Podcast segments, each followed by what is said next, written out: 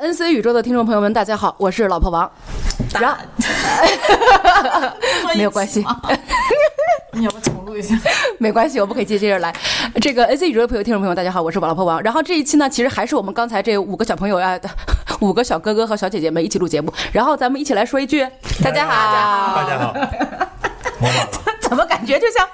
在幼儿园老师，小朋友们跟什么连爷爷好，就这种，就大家一起说一句连爷爷好。Anyway，所以呃，哦。天哪！嗯，继续继续。好吧，你们真的都忘记了当当年连战去大陆的这个故事吗？想到的也去了连战，但是我不想说暴露年龄。没有没有，我没有那么小。暴露年龄不想说，暴露年龄 不想说。继续继续。对，其实呢，我们这一期本来想开一个题来说一下，就是下一代这个隐私如何被泄露的。但是呢，大家突然发现我们上一代隐私被泄露的事情还没有聊完，所以那我们就要不然就是先请这个 IT 小哥哥帮我们简单先。哎呦天哪，他有点突然被 Q 到，有一点不知所措，感觉好像兔子耳朵马上就要冒起来的感觉。就是因为我们刚才也讲的，就是我们之前那一期节目，就是说大家很很多时候都觉得说，哎，我只是一个无差异的统计数据的节点而已，所以我对我的这个隐私保护我没有那么在意。但是我们上一期聊了之后，发现其实并不是如此。我们的信息在我们以为删除 cookie 之后就能保护我们的情况下，其实早就已经被泄露出去了。但是呢，其实这个话题并没有完，就是说，比如说它到底是怎么泄露的？它到底是我们有什么样的一些手段可以保护我们的信息，或者是在我们觉得有可能的情况下保护到我们，至少有一个心理安慰，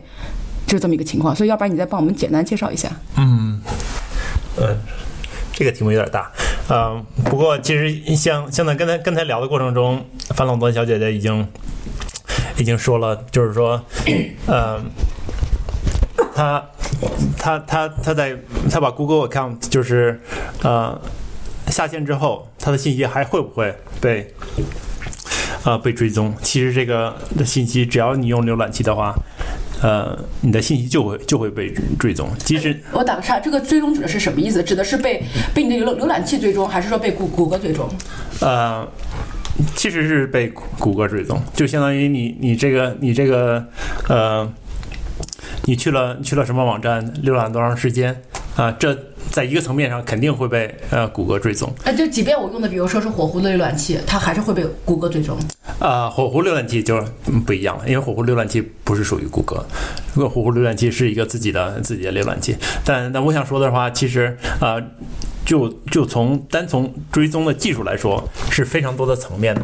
就是说，如果说你用手机的话，你手机你的你的你的那个苹果和和谷歌是一个层面；如果说你用那个浏览器，那谷歌和呃就是 Mozilla，就是呃火狐的浏览器又是另一端。然后包括你的呃你的你的互联网提供商。这也是另一个层面，它也会有你大量大量的数据，就是说你去过什么网站，待了多长时间，然后在什么时间去的那个网站，然后之后呢，还有还有一些层次，就是就是一些软件的层次，就是相当于像 Facebook、Instagram，或者说就推特、微博，你在在上面浏览浏览什么，花了多长时间，发布了什么，这都是这都是是是被记录的。所以说这些信息，呃，就相当相当于。会被打包，然后用于建立建立你自己的个人的一些一些呃一个一个一个描述，就说你这个人是什么样子，你都会你都会喜欢干什么，在什么时间你都干了什么，你现在在哪儿？这些信息其实呃都是被追踪的，就是当然这个信息怎么被用，会用到什么层次，嗯，被打几层包，这个东西咱们现在是不知道的，但是只是说被追踪或者是追踪技术而言的话，嗯。现在已经很成熟了。那要是比如说举个例子，我用的是苹果的手机，然后苹果手机，然后我用了是谷歌浏览器，用进入了谷歌浏览器，我并没有进入我的谷歌账号，然后然后我用谷歌浏览器就是匿名浏览了某一个网站。那所以说，你能稍微解释一下，我在每一个像你讲的不同的层面，手机层面、浏览器层面，以及这个网页层面，就是这个云服务层面，我在每一个层面到底留下了什么数据？比如说，苹果会知道我什么信息，谷歌知道了我什么信息。假设我用的谷歌的是无痕浏览，嗯，所以谷歌仍然能会知道我什么信息。然后我用了无痕浏览，又进入了到那个云的服务里面，或者是另外一个网站，那那个云端服务器会知道我的什么信息？啊，嗯。这是一个蛮好的问题。那这个这个问题就是涉及了几个层面，就是像他刚才说的，如果说你用手手机打开一个打开一个呃呃谷歌浏览器，然后在谷歌浏览器建入了一个地址，你是用无痕的。你是你你是确实是在用无痕的浏览器在在呃在浏览，但是你的一些公共信息会会被发出，就是说你的浏览器是什么样子的，你的系统是什么样子的，然后它会做一个叫做 fingerprinting，就是做一个叫叫做一个呃相当于把这些信息打包起来，然后用用用来呃鉴定你是谁。当然这个信息不一定很很完整，嗯。但这个信息在开始就足够用于来说你这个人是谁了。但是这样呢，这样的话，如果说你说，比如说咱们去德国一个网站，你德国的网站的话，呃，它就会有 IP，这个 IP 就会经过谷歌，经过你这个这个浏览器。当然呢，你的你的手机系统也是知道这个 IP 的，因为这个东西是要通过手机的硬件发送出去的。所以在这个层面上，这个时间点，这个时间戳已经被定下来了。就说这个浏浏览器有这样的一个 fingerprint，有这样的一个呃 fingerprint 应该怎么？指纹，相当于一个指纹，数字指纹，相当于一个数字指纹，就是就被呃就被定下来。就是说这个数字指纹在这个时间点访问了这个 IP，这个信息就是已经非常。就是其实已经非常重要了。如果这个通过这个 IP，大部分人都能知道这个这个网站是干嘛的，是 Facebook 啊，还是一个购物网站啊，都是都知道干嘛的。然后这样呢，呃，不光是 IP，就是像相当于这个这个网站的一个叫做 URL，就是说这个网站的具体的一个呃具体是一个怎么写的？比如说一个呃，就是说呃 Facebook 点儿呃 com，然后一个斜杠。一个一个什么东西，这个信息都是可能是明文的，所以说他很有可能知道你你去的是哪个呃具体的一个一个网站，这是在手机和浏览器都知道你的信息。再下一步呢，就是说，呃，你的你的互联网提供商他也是知道你这个信息的。其实因为你的你的所所有的数据包是要经过他。然后最后是到那个是到那个目的网站的，所以说你这个信息都是他都是知道的。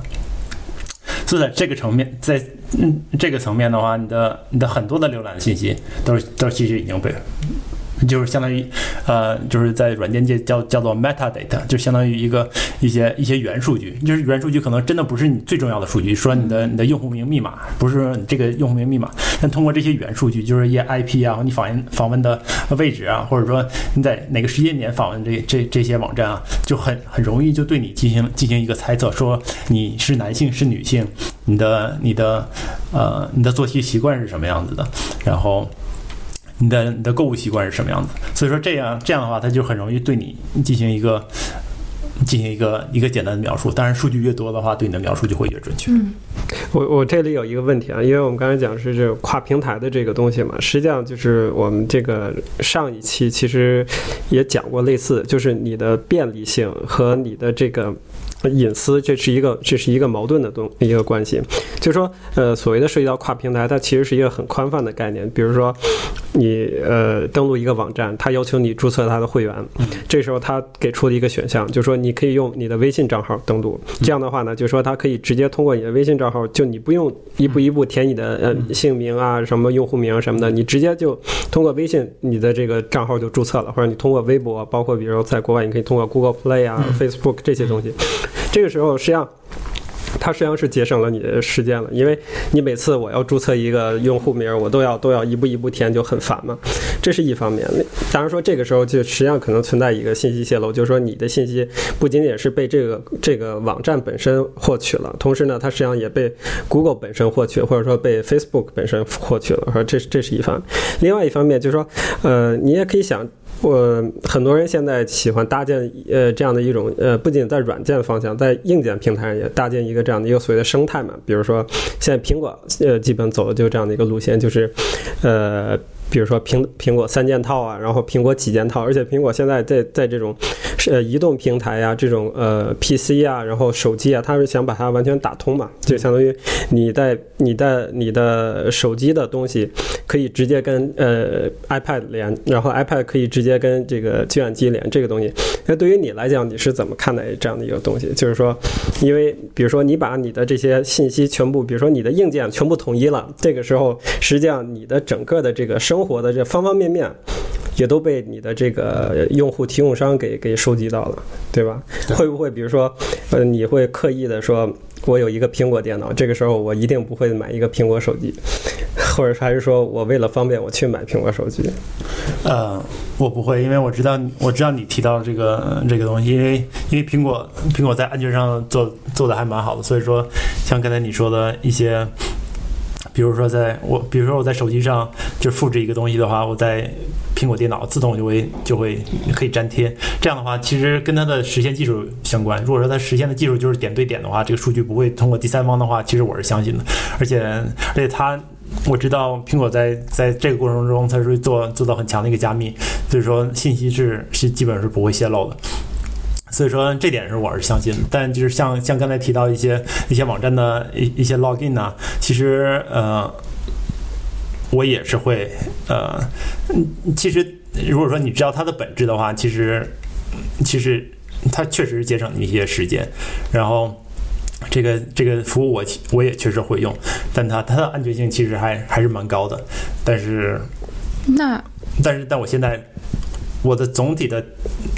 经验是我不会随随便便注册一个网站，因为我注册网站就相当于我的信息就会它就会被收集，然后它我就会要被强制同意一些它的一些一些那个一些条件，所以说我现在基本上如果说不是必要的。那那你有多大程度上会关心这个条件？因为我刚才看这个这个反垄断法的这个消息，因为对于我来讲，我是从来不会看网站上的条款是什么的。对的，然后呢，呃不，他他会看，我觉得他会认真研究这个这个，包括呃上一期他讲这个微信的这个这个条款，我觉得他认认真真的读进去，认认真研究。对于一般人来讲，是是不会做这个这个东西，因为而且。呃，像像谷歌的话，它可能每隔一段时间它会更新它的条款，然后它会就是非常长一段这个，然后你要点这个。对于我们来讲，实际上就是把它这个拉到下面以后，点一个对勾就同意了，就是就没有几乎是没有人读读这个东西。我我也不是每条都看，但出了案子有人罚款了，我就会看一下，或者我不满了，我就会拿出来看一下。但我比较好奇，就刚刚 IT 小哥哥讲到，就是说他现在不会，我他现在不会去去注册什么新的网站以防数据，那就是那刚刚。刚这个老公王提到的就是，我就用已有的账户去去 link 到新的新的网站，你会做这种事情吗？啊，所以说这是我刚才说的这个本质。其实本质的话，还是你在新的网站注册了账户，就是这个对的。只是说，只是说你现在你现在通过 Google 让让这个 Google 给你做一个认证，然后你一些公共信息是从谷歌直接拿出来，比如说你的姓名。哎，那这样的话，我就如果我新注册一个网站，那我不就是防止了它在就是不同平台之间的就是数据与数据收。收集嘛，这样是不是好一些？对我个人来讲，就是谷歌没有办法把我跟另外一个，比如说购物网站联系在一起，或者跟跟另外一个游戏网站联系在一起，因为我是分开注册的。啊，这这是对的。所以说我我刚才我刚才说的就是，就是它的提供的提供这个便利的前提，就是相当于谷歌知道你现在要在这个网站注册，所以说谷歌会在你的记录下面添一条信息，说你在这个时间在这个网站注册了，所以说谷歌就会再给你做一个关联。就相当于国内的话，你可以用微信去注册所有或登录所有的账户，这是没错。所有的网站，这这个情况下，微信就知道了，知道你在这个时间注册了这个。呃，服务。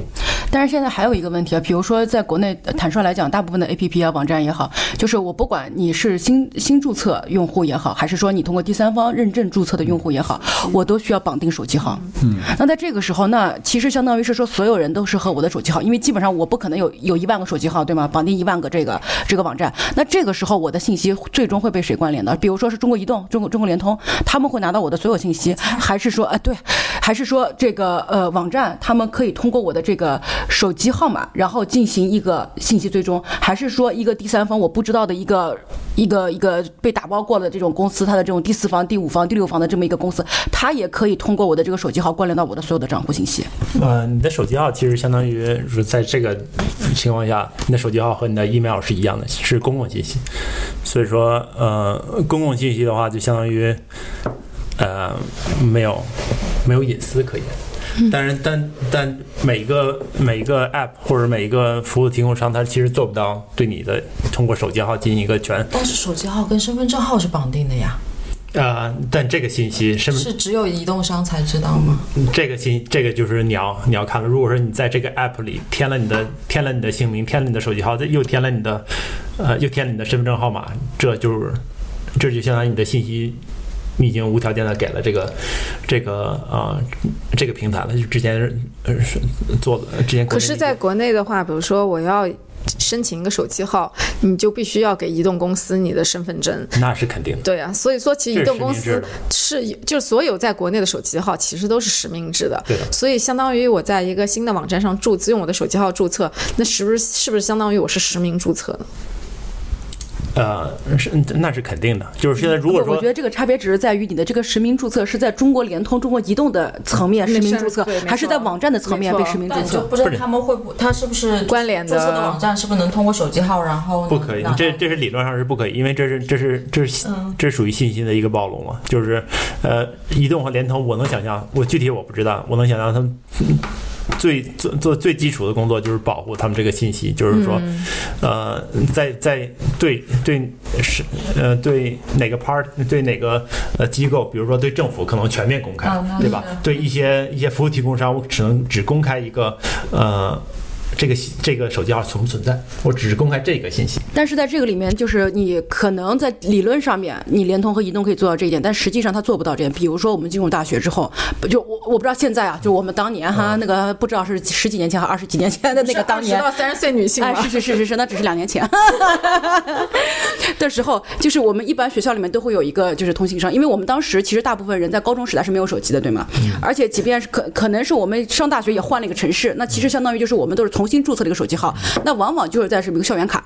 那其实这个时候就是给你办校园卡的这个人，或者是说无差异的，你不管是校园卡也好，还是在任何一个代办点，只要它不是联通或移动它自己的这个网点，你在买你的这个卡的时候，它你的绑定你的身份证信息的时候，它都有可能你的信息被泄露。而且之前就发生过是这么一个信息被泄露，然后这个不停的这么校园贷啊，去去诈骗，通过信这个电信诈骗各方面，相当于是我们的这个信息在很多这个可能性，比如说我们在入住酒店的时候，他需要把我们的身份证进行一个复印。那比如说我们在办这个这个就是相当于这个被授权的，在被授权的网点办我们的银行卡信我们的这个手机卡的时候，也有可能被被被泄露。嗯，对，你的你的信息泄露的途径是非常多的，这而且这是不可测、不可预测的。就是说，你现在下载一个 app，嗯，你你非常。你觉得这个 app 非常好用，然后他要你一些信息，你把你的信息都给了，那他完全就可以第二天就是就是打包就把这个信息卖了，这是完全可以的。嗯，就是当然这是关键在于你有没有读他的他的服务条款，那很有可能你就是没读他的服务条款，他第二天就可以把你所有的信息呃就是打包卖掉了。嗯，所以说呃，所以说这个这个是这是没有办法控制，这只能在国家层面上说。呃而且我这次回去遇到了一个特别尴尬的事情，就国内的很多注册，包括微信注册，还有其他其他的所有的很多的，比如说火车票啊之类之类，都是用手机注册的，而且它之后都会要求你登录时候发验证码给你到手机，或者说你说我要换个手机号，也要发验证码先到你这个手机上，然后你输了验证码才允许你换下一个。然后我回去的时候。发现我的手机号被停机了，因为我欠费欠太久，国内的。然后我，然后不但停机了，甚至被注号注销那个号了。也就是说，我根本就一下子没有办法说交钱，对，再拿回我那个手机号。然后就出现了这个非常尴尬的局面，就是所有的网站突然间全部不能登进去，因为它都会发一个验证码到我的那个手机上。所以我想说，如果用手机号来注册的话，其实也蛮危险的。那在这种情况下，嗯，这个情况，这个这个情况下，相相当于，呃，你还是有办法，你还是就是拿你的，只要你能证明你的个人信息，就是拿你的身份证、拿你的拿你的护照，呃。去去证明你的信息，然后比如说我我能想象的比较重要的一些信息，就是一些包括银行啊，或者包括一些比较重要的这些服务，其实你都可以到它的网点来来重新来进行一个解绑或绑定。这这样是这样是没问题。这样的话，因为这个这个系统已经在国内实行了很多年，所以说，呃，这点这点是没有问题的，而且这个呃，这个管控也蛮好。嗯，对，这这个我在这里头，我我我我我觉得，我觉得这个是是两个层次的东西，因为就是说，呃，当你讲到手机号，然后你身份证泄露，其实这在某种程度上已经涉及到这个违法，包括诈骗呀这一类的东西。实际上，呃，我觉得这也是为什么，比如说国内现在就是国内的这种安全安全的这种这种呃这种手段或者防护，实际上是一级一级是是高的。比如说为什么呃现在又又做到了什么人脸识别啊，又做到这个那个，可能在某种程度上也是原因，是因为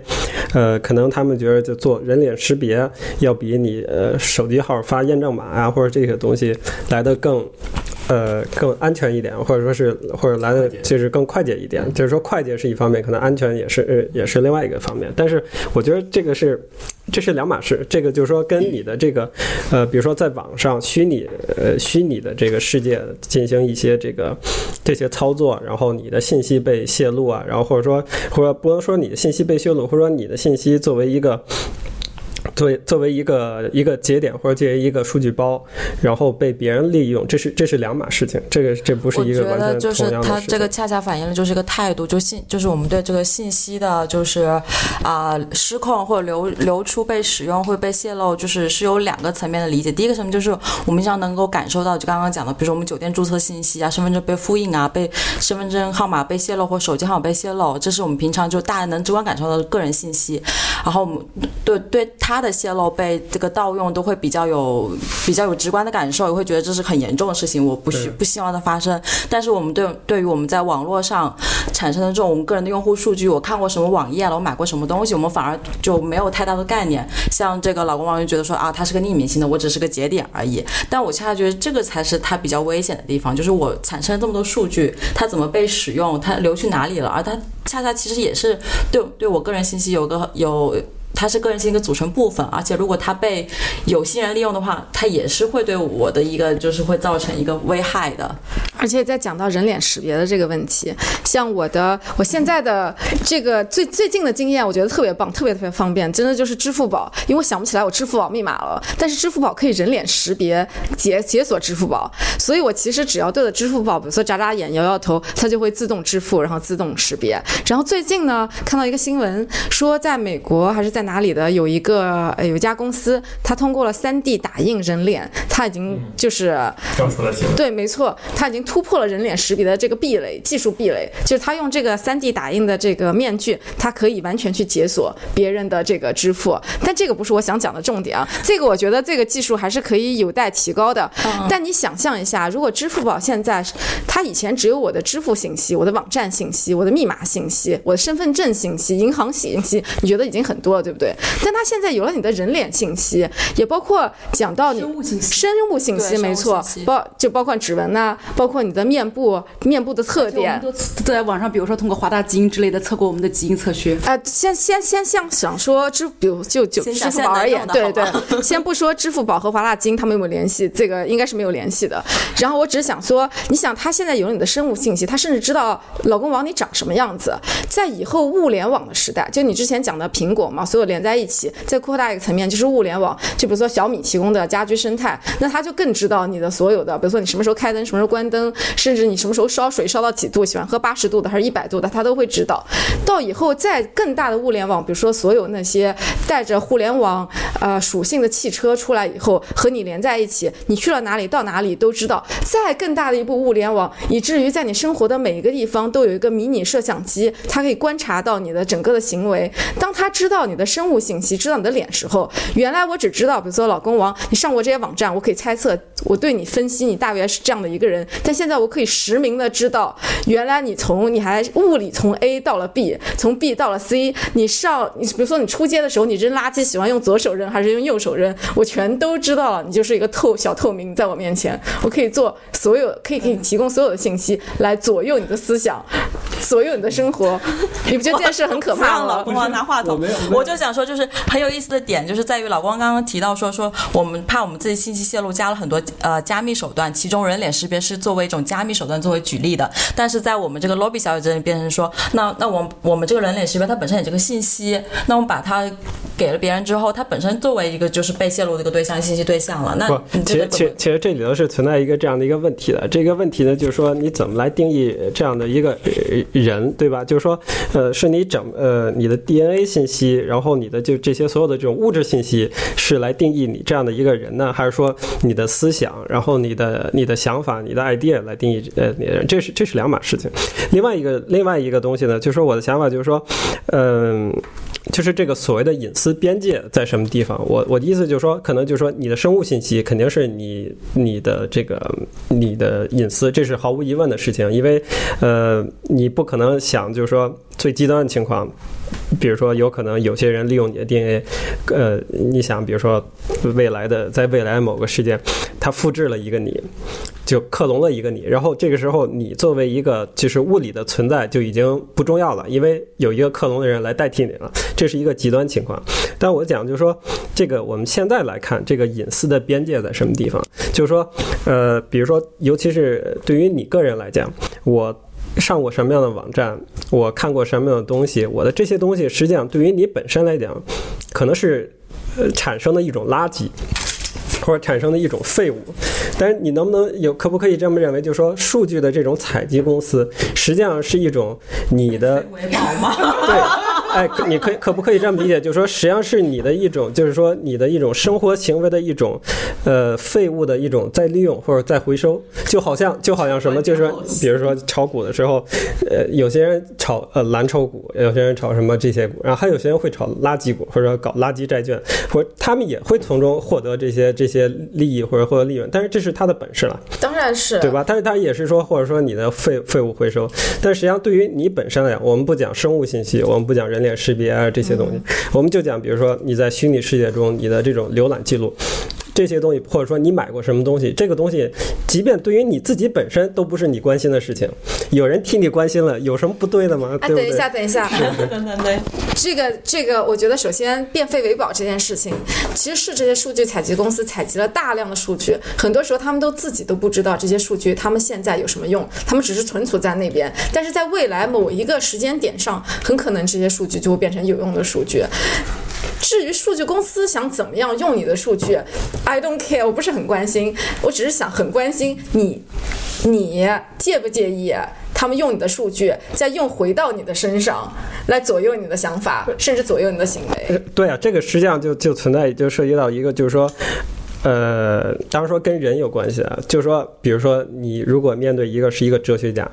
或者说一个很厉害的人，就是说有一个非常独立的想法，或者非常独立的思维 思维这这种种情况，只有《三体》世界里面的逻辑能够做到这个 啊，所以他是一个坚定的执剑者，对啊，其他人所有人都会，即便陈星这样的一个圣母，他最后也是会被左右的。就是，嗯这这个问题就在于，就是其实这涉及到一个，就是说一个人在面对一个物质世世界的时候，或者在面对一个外部的这种社会条件环境的时候，当然说不可否认，你现在的这种思维方式是你过去的社会环境或者你过去的物质条件所呃或者你过去的经历所塑造的，对吧？但是。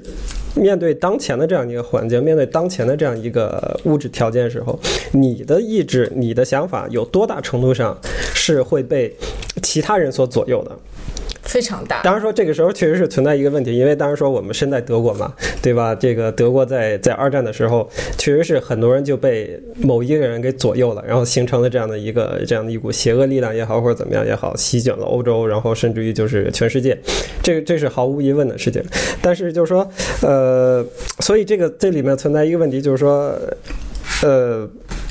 就是我们是面对这样的情况的时候，我们是选择锻炼自己的想法，然后使自己的想法不被物质左右呢，还是说我思们想刚硬，我们是要打一个思没有，想刚硬。这是说不不不，这我想说这这必须必须要先想一下还是啊。我们说，我我我我我不要给别人隐私，你不要给别人隐私，他不要给人别别人隐私。但实际上，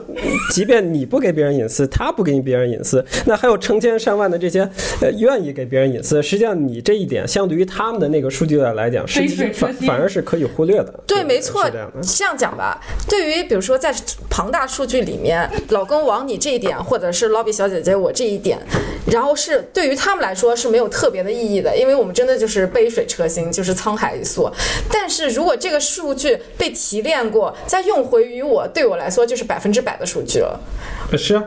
然后这是第一点，第二点，那就是说，我的意思就是说什么叫又会到你身上？什么叫又会到你身上？你刚才这个就不能，这是这是。比如说，比如说，等一下，你你老婆有一个非常好的例子，等会儿让她自己来说。我那是在下一代下一代 SNS 的这个话题里面我们会提到的。没有没有，还有你刚才说，我觉得我发现我发现你对人类的独立自由思想相当的有信心。我就但是对于我来说，比如说，我认为人脑就是一个碳基的电脑。当你电脑，比如说你你刚才说的，你的生活经历啊什么都会影响你的思想方式。这个思想方式就是你人脑进行提炼的一个算法。但你这个算法存在，你仍然是要有信息，对不对？如果给你的信息。他知道给你的信息，通过你的算法导出的结果一定是那个结果，然后他只给你这样的信息，于是你以为你有独立的算法，于是你以为你用独立算法导出的结果是你自己自由意志的结果，你不觉得这件事其实很讽刺吗？我觉得如果大家没有听明白罗比小姐讲的什么意思哈，我就举个简单的例子，就以我自己来讲，就是，呃，就是这个老公王比较相信人类的这个大脑的独立自主性嘛。那作为一个会即使会看用户协议条款的人，我最近买的衣服和口红都是谷歌投放广告买下来的结果，就是说我没有自我自自我意识，哪怕我会看用户协议，哪哪怕我是在搞谷歌的反垄断小姐姐，对我还是被他操控了，这个怎么办？我怎么我我我我是一个没有自主意识的人吗？不是不是，这个时候实际上就呃确确实是这个时候实际上就涉及到一个这样的一个问题，就是说就是说你没钱就好了呀。啊，啊当然说这这是一种可能性，终极解决，终极只解决。就你，怪不得你们俩是一家人，我受不了啊！也还有一种可能性就是说，哎，我说的是不是很有道理？还有一种可能不不不不，问题就在于就是，呃，我我相信你点那些广告买这些衣服的时候，都是我自己点的，没有人逼对我。都是你自己点。但实际上，我认为它之所以就是说这个数据用到你身上，然后通过比如通过环境、通过广告推送，能够影响你，一个很重要的一个假设就是说，你在很多时候点这个广告的时候是下意识的。什么叫下意识呢？就是你看到这个广告的时候，你心里头充满了我想要的那么样一个欲望，然后你就点了。但实际上你没有有一个 second thought，就你没有一个。你没有一个再想一步的一个这么一个过程，就是说你没有想到，就是说我到底为什么要买它，然后我买它有什么用处，然后然后就是我们家里头有没有这些东西。实际上，这个这很多时候就是就是我在家里头这所面临的这样的一个很重要的一个困难，就是我我得要说服王宇，就是说有很多东西他要买的时候，我要问他这些问题，但是他很多时候都是 所以我们家最后有个简单粗暴的解决方案，就是买一样扔一样。对，所以我现在给，比如说这这也是一种方法，就是说我 给他所以现在只，有口红可以买，因为口红太小了，小到不需要买一样扔一样。所所以所以所以就我觉得我觉得是是这样的，就是说，呃，当然说这个就反正就涉及到比如说什么这种什么冥想啊、meditation 啊，就是说你的你的生活在多大程度上是要有一种就是有这种所谓的 self awareness，就是有一种就是自己的这个就是。你的生活，实际上，我觉得他们之所以什么？self awareness 就是一种哦自我、自我意识自我意识，就是说你的生活一天二十四小时，然后你比如你醒的时候十二个小时，你十二个小时之内，并不是你百分之百都在知道你在做什么呢，甚至于你在切菜的时候，你都会切到手，这个是就就是就是这个样子。吃饭的时候会咬到嘴。对，或者说你吃完的时候再咬到嘴。但是说你如果这个时候你提高你的精神注意力的时候，会不会你就不会受到这样的信息的左右呢？第一啊，第一，我想说，人都是有好奇心的。Google 在我比如说查别的时候投放广告，你讲的是对的，有一部分就是因为它首先是投我所好，它真的是发送的东西是有可能是我真的很喜欢的，再加上第一，我内心可能不一定是买的冲动，但起码我有想了解的冲动，因为这是我喜欢的事物啊是，于是我就点开了。但这是人的本性啊，人的本性就是好奇。好奇，就是去拓展新的事物。我在 Amazon 上我也能我也会点出十几个网页但我不，会买呀、但但是我是不会买。是不是因为银行卡在老婆王手上？啊不不不，我是不 我觉得我是这期节目被黑的最惨的一次，我是一个一天醒着十二小时都不知道自己在干嘛的人。就我觉得其实有，就是就按这个思路有两个方法，就是我要做个理智消费者，一个就是就是这个我自自动提高自己的这个 self awareness，我清醒 的时候多的时候，我买东西的时候，我问自己三个问题：就我需不需要，我家里需不需要，我有没有扔掉东西之类之类之类的，我有没有钱之类之类的。还有一个就是我们不就不能客观创造一个比较好的法律环境嘛？就是多点两个勾，就是用户协议之类的。就我不让他投放这么多，就是他他使用数据做一个限制，就是被动一点，就是像我这种无知的消费者。对，所以所以我觉我觉得是这样的，我觉得可能在很多时候，就是当你做这种所谓的隐私保护，或者呃甚至于立法的时候，它可能所面向的就是一些，呃，就是没有色范围就我认为就是一种就是不理智的消费者。但我觉得我们的责任呢，就是不仅仅是说你说作为一个老公对管老婆的责任吗？你知道我们的责任你就是现在说这句话，我只用四个字来总结：螳臂挡车。就我们的责任就是提升大家的这种、这种、这种、这种理智或者理智消费，甚至于理智生活的这样的一个观念。等一下，对啊我觉得这是这是两码事。等一下，等一下，我我总结一下你刚才说的，你的意思说我的隐私其实不太需要保护，只要我的银行账户没有被盗走就可以了。因为对于那些用那些信息采集者来说，我就是一个沧海一粟。然后当那些信息采集者用到我庞大的信息再回用回我身上的时候，我需要对强大我的个人意志来阻挡他的诱惑，这就可以了。所以这全是我个人的问题。那些用户采集者、信息采集者并没有任何的问题，是这个意思不吗？，我我我觉得，我觉得在某种程度没有什么错误啊，对吧？你只能说，你只能说，就是说我我我我是同意隐私保护的，因为你人是有底线的，就是说你要你要你要保证不会你的信息被人利用来进行诈骗，对吧？这个比如说编造一些谎言，说你们家出事儿了，然后赶紧给给给谁谁谁哪个打打账户打钱啊所有信息的时候，他随时可以给你诈骗，好吗？这这是这而且他还可以掌握你老婆的面部纹，不不掌握掌握我的身纹，然后随时可以对于你进行诈骗。他可以合成一段我的语音跟你说：“哎呀，老公，我没有钱了，赶紧给我买口红。”但是，但是，但是，我们先把诈骗这件事放在边上。关键是。这个人他他对你老婆的了解比你老婆对他自己的了解还多，哎，然后这才是恐怖的，对对对对对这才恐怖的，这才然或者你就说：“哇，这就是我老婆。对，当然这是这是一种极端情况，你你不端情况担心，你不担心，你不担心淘宝比你更了解你的老婆吗？这有什么不对吗？对不对？一般情况，你你老婆已经背着你买了好几个口红了，那只是没刷你的卡而已。是，所以你有没有想过，其实那些但是我不能比你自己更了解你自己？对啊，但是我不能因此来怪他，对不对？因为我就说了一点，就是说他是利用你的。